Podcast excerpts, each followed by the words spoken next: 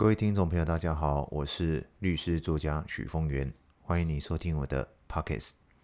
呃，在这几集里面呢，我们都慢慢的尝试啊，透过呃 pockets 来分享很多我在脸书所写的文章啊的这些背后的一些故事或想法，或者是呃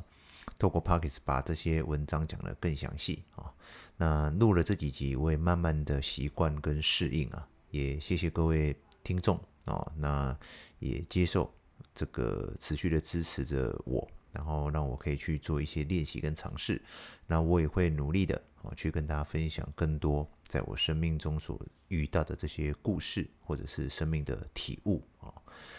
那我最近有发现说啊，其实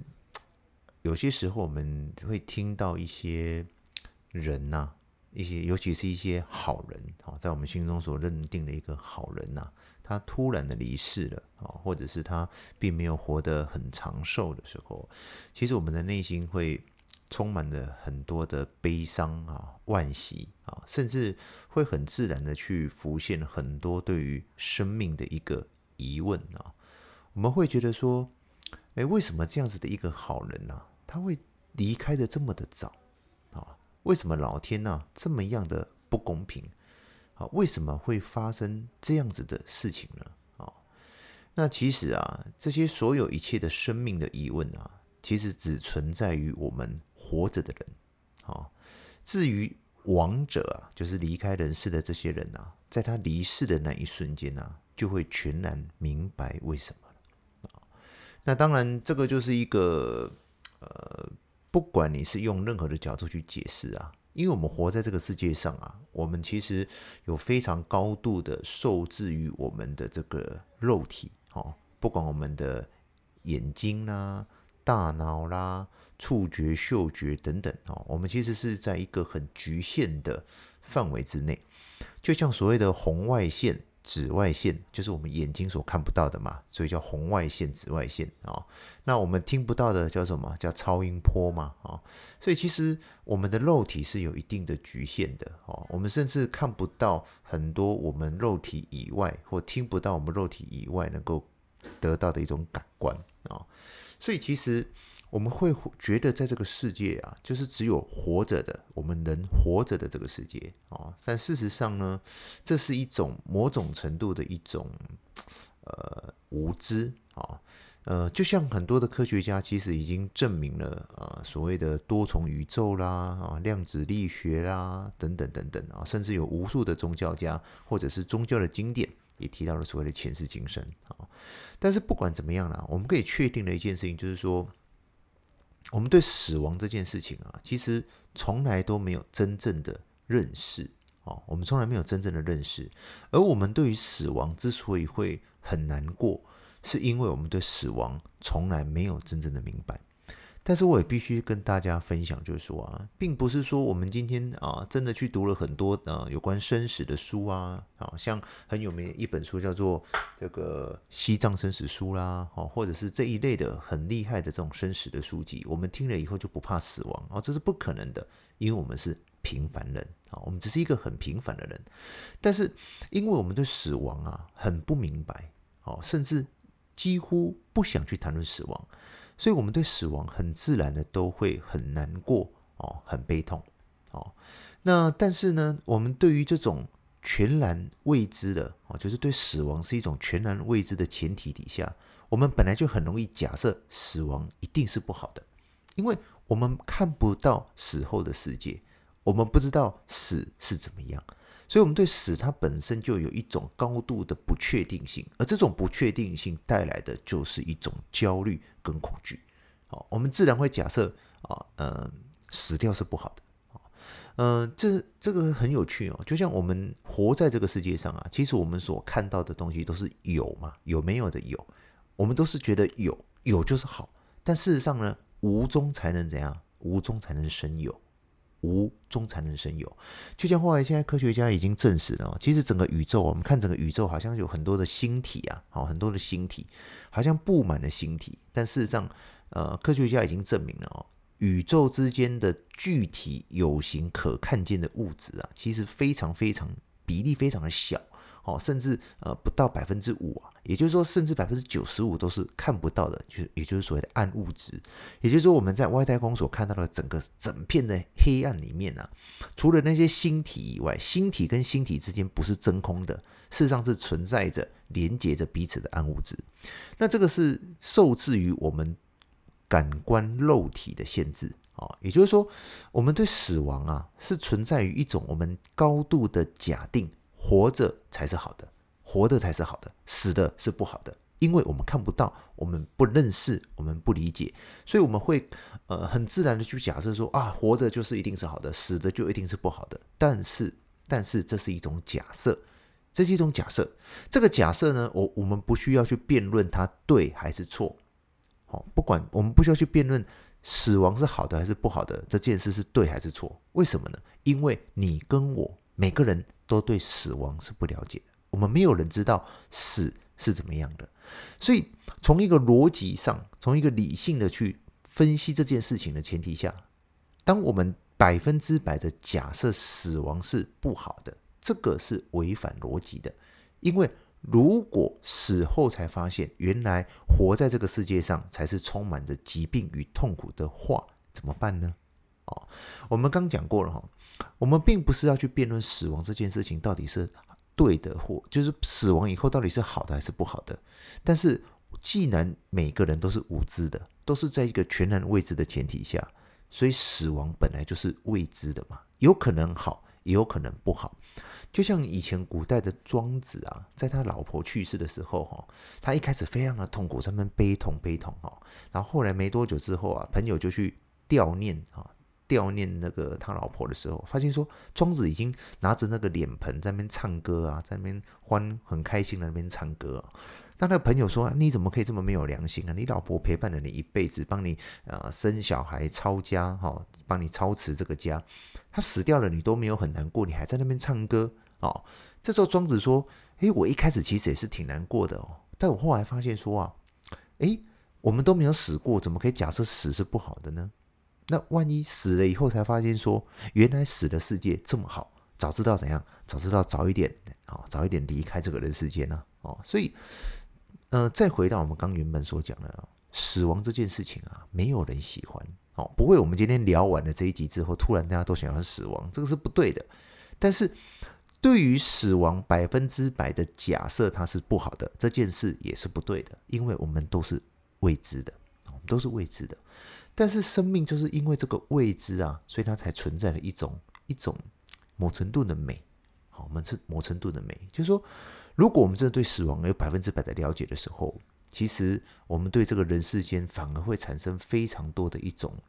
错误跟矛盾的想法。哦，就是说，假如死的世界已经很好了，哦，会比现在还好，会不会大家都都去自杀去死掉了呢？哦，那嗯。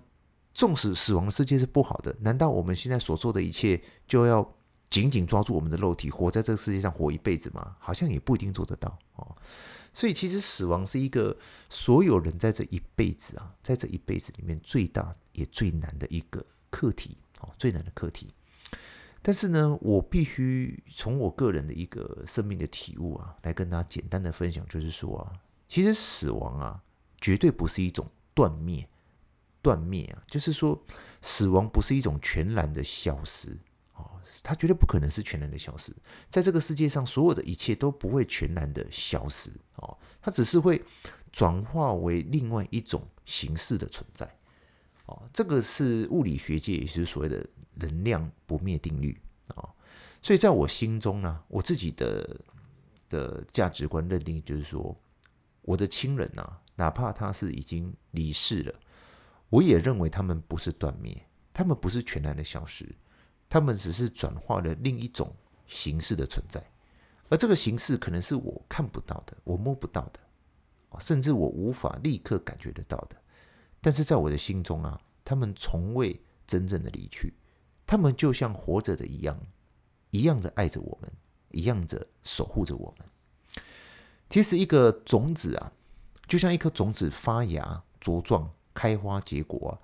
其实它本来就是一个大自然的一个必经变化的过程。这个种子啊，我们不会说一个种子发芽、茁壮、开花、结果，这个种子就死掉了。我们不会这样去形容它，因为我们知道种子它变化成了什么？变化变化成发芽、茁壮，然后开花结果了。所以这个种子它没有消失，或者它不能称它叫死亡，它只是转化为另外一种模式的存在。啊，它只是转化为另外一种模式的存在，从这颗种子变成了一棵树，开了花，结了果，落了叶。啊，所以。它这个种子从来都没有消失或者是死亡，它只是转化为一种模式的存在，所以我们不需要去惦记这个种子的模样，因为种子之前它也只是一朵花啊。大家人很可爱啊，当然我们都会用我们眼前的这些具体有形的东西就去判断，就去得到一种结论。其实一个人他出生的那一瞬间呢，其实早就决定了他一定会死亡。啊、哦，那我们会很执着他出生的那一瞬间。其实他在出生之前到底是什么呢？好、他到底是什么？这个问题就是不是我们人呐、平凡人可以回答的。他就会进入宗教、进入神学的领域。那当然我也没有办法给你答案，也没有人知道答案。但是可以确定的是，我们不可能从一个毫不存在的任何的状态下，突然出生成为一个活生生的人。所以在我的自己的生命的 信念之中啊，我一直认为人一直都是有一个无限的过去式，有无限的未来式，而我们在这一世，它其实就是在无限的过去式与无限的未来式当中的一个过程，一个过程。就像你说，种子它会发芽、茁壮、开花、结果，那我们很执着一开始的那个种子。但是其实那个种子的之前也只是一朵花嘛，那朵花才会结果，才会有这个种子嘛。而前面的那朵花呢，也只是发芽茁壮以后的一个结果。所以它本来就是一个，不管是种子啦、花朵啦、结果啦，它都是一个持续变化的一个现象。它只是一个一直持续变化的一个现象，不管我们愿不愿意承认。但是这个持续变化的某个部分，我们只能看到这一段。就像我们只能看到一个活生生的人这一辈子的出生到死亡，我们看不到他出生之前，也看不到他死亡之后。但是我可以确定的是，死亡，或者是我个人啊，我个人的信念，我所确定的是，他死亡以后，并不是什么都没有，哦，并不是什么都没有。我认为我们的心啊，是永远都会紧紧连接在一起的。这个是一个我对死亡的一种一种看法，一种看法。当然，它不是要落入一种辩论，我也无法去证明，啊就像目前科学界也尚且无法证明。但是我认为，哦我认为，当我可以这样去理解死亡的过程，当我可以去理解它是一个连续转化变化的过程。当我可以去感受到我的家人、我的亲人，他不是他的离世，他不是一种断灭，他不是一种全然的消失，他只是某种程度了，我眼睛再也看不到了，我手再也摸不到了，但我可以感受得到。我认为他们只是转化为另外一种存在的形式，而当我用这样子的角度去看待跟理解死亡的时候，它会带给我一种安慰，也让我拥有了一种平安。甚至我相信，当我们的生命跟在世的亲人、跟离世的亲人，我们的生命依旧紧紧的连接在一起的时候，我相信我在这个人世间所做的一切的好事，都能够有某种程度的回向这个力量去转化给他们。这对于他们跟我们彼此都是好的。所以我知道，当我们其实看到。一些好人，甚至是我们的家人离世的时候，没有人会感受到快乐。我们不可能今天聊的这一小段话，看了以后、听了以后，我们从此以后对死亡就豁达了，这是不可能的哦。不管你这辈子在这个世界上拥有的再大的事业、再大的成就，没有人对死亡是可以平静的。好，死亡是一个每个人活在这个世界上最难、最大的一个课题，但是我们可以练习。练习从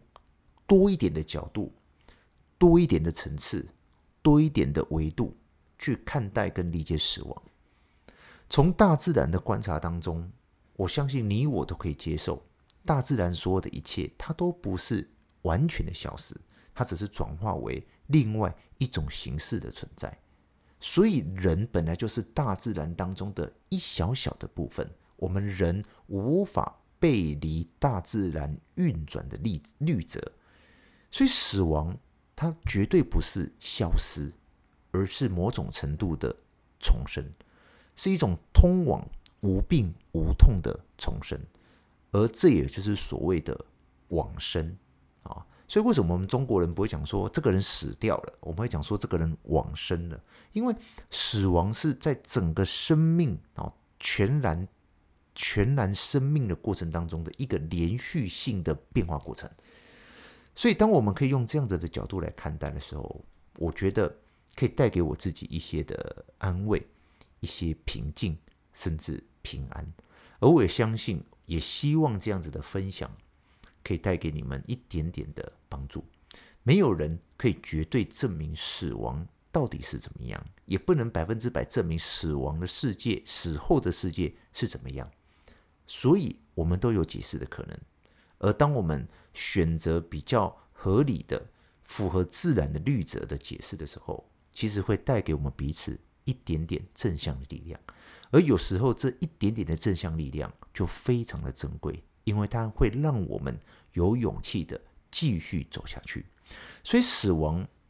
只是很多的，就是说离世的人他已经死了。其实死亡更大的意义是对活着的人，我们还要继续好好的活下去。而当我们可以相信他没有永远真正全然的离开了我们，我们的心依旧是紧紧的连接在一起的时候，会带给我们彼此一点点的力量。而这个力量，也许就是我们可以继续好好活下去的重要的理由。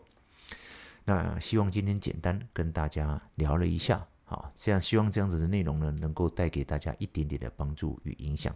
那我们今天就聊到这边，谢谢大家收听我的 Pockets，谢谢。